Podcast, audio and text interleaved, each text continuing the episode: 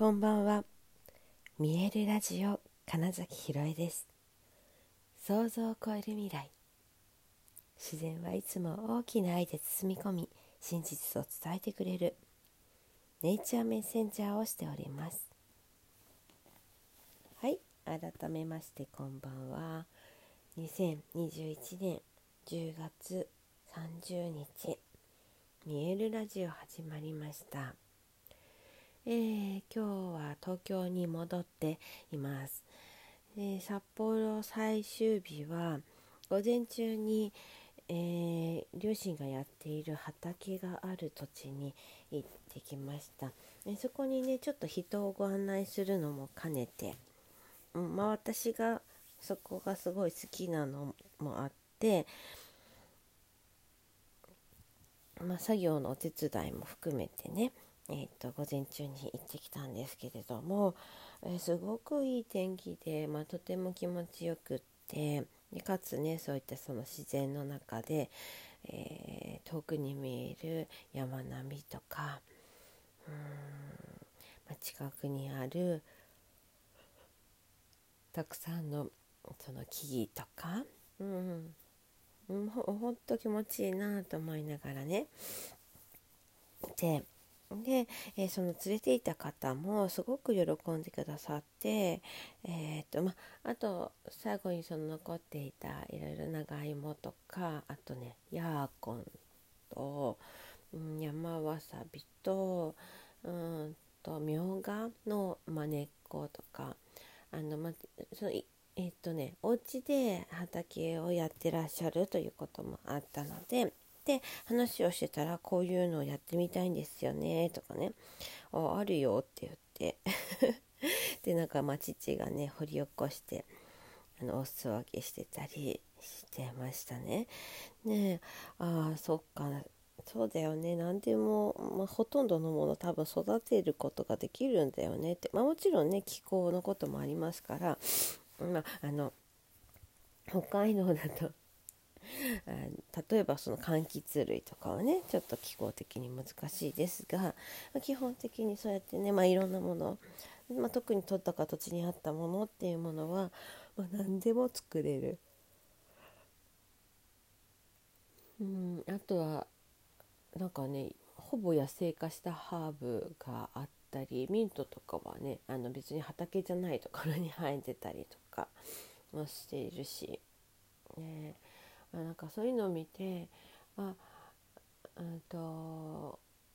なんかね植物の話私は本当ネイチャーメッセンジャーとしてって伝えてますけれどもやっぱりねすごくね進化してるものなんですよね植物って。っていうのは、えーと動きもあることができない根っこを張るからねだからこそどれだけだからその土にある栄養の中で自分をこう育てていくのかっていうと結構結構いろんなところに対応できるわけじゃないですかだから環境が環境が、ま、大事と言いながらもその環境にだから適応していくという意味ですごく、まあ、進化した、うん、生き物だと思うんですね。で、えーとだから日々その場でどれだけ育っていけるかだし基本的にうんと、まあ、拡大成長し続けるものだったりもするしそうなんです。よ、まあ、それは父が言ってたんですけどみょうががもうすごいと繁殖力が。でもなんかそんなイメージないないじゃないですか。あの例えばそのスーパーで売ってるみょうがしか見てなかったらえー、みたいな。みょうがの生命力え根っこでつながってどんどん増えるの？えー、みたいなねこととかあの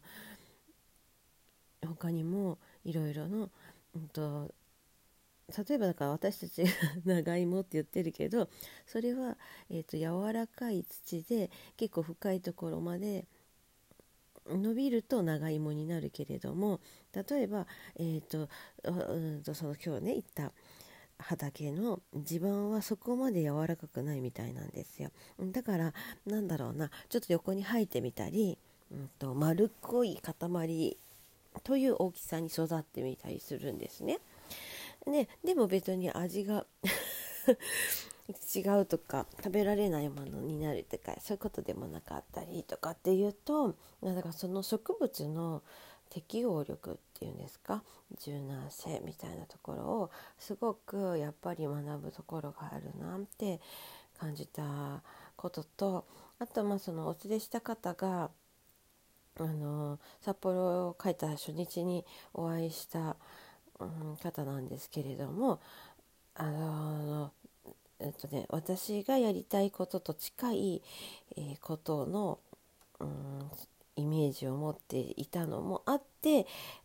実はねそういう場所があるけどご覧になりますか？みたいな展開だったんですよ。だからこう人のねほんと出会いって面白いなって思いますし今日、まあ、だからそのうちの両親にね会ったりした時にで両親は両親でねあの、まあ、本当にすんなりなんだろう馴染んでというかね。ででなんかまるで何年もそのお友達知り合いみたいねっていうことを話しててあの例えばだから幼なじみですって言われたらなんかそんな感じぐらいでだったねって。なんかこのここの畑とかにやっぱ反応する人って、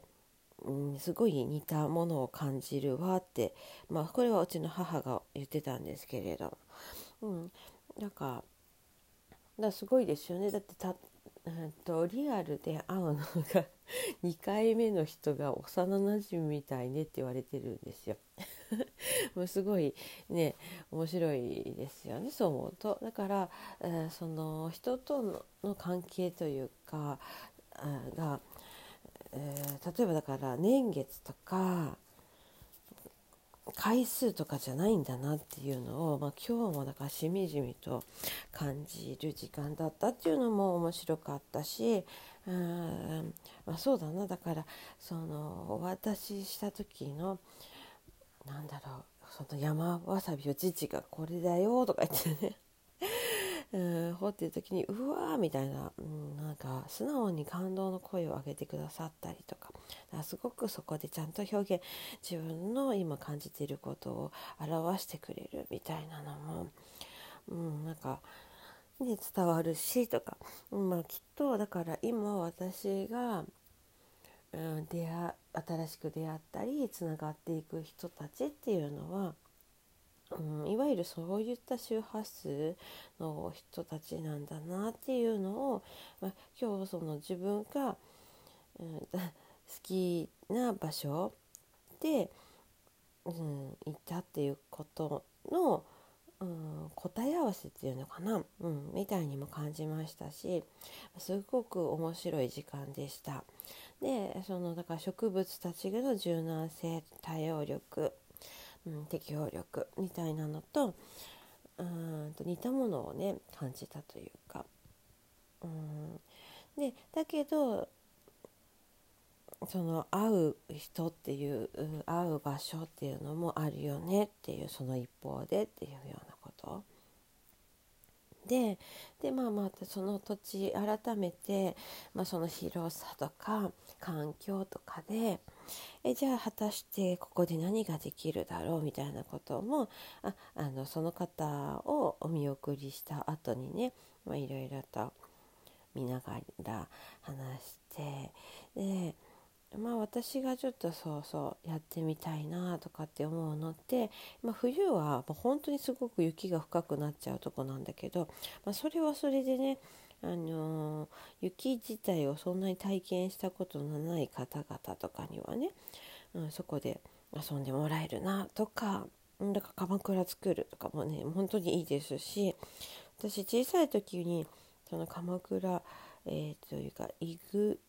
イーグルっていうんでしたっけ、えー、のね、お家を作ってその中でキャンプしたこととかもあるんですけどそういうこともね、まあ、できる場所だしとか。あともう本当に単純にバーベキューやってもいいなとか。あとはだからそこその場でねだから野菜取ってそれを使えるねとかね。もなんかまあ、畑自体の体験とかもできますしであとはね今日はねそのあのパフォーマンスやっぱその野外演劇みたいなことも、うん、できるねとかね、うんまあ、いろいろといろんな本当にいろいろとやれるなっていうのもあってでもなんか実際やるって言った時に、まあ、なんかこの例えばだからなんだろう今水道というものは引かれてないのでじゃあそういう水に対してどうするの？って言ったらこんなことやり方もあるねとか、まあ、それは後付けでねどこまでできるか。基本的にだからアイデアが浮かんだらそれをどうやったらできるか、うん、そうそうそう。できない理由を探すんじゃなくてうん、どうしたらできるだろうということを探しに行くっていうことが、うん、やっぱりベースにあればなんだろうやれないことがないというかね、うん、っていう感じもすごく思い出せて、まあ、すごく私にとってその場所に行けていろんなアイディアを出すことができた時間とその人のご縁っていうことを、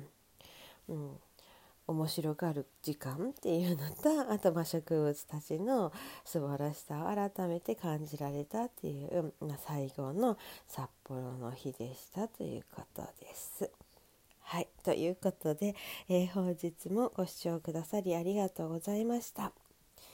2021年10月30日見えるラジオ金崎ひろえでした。おやすみなさい。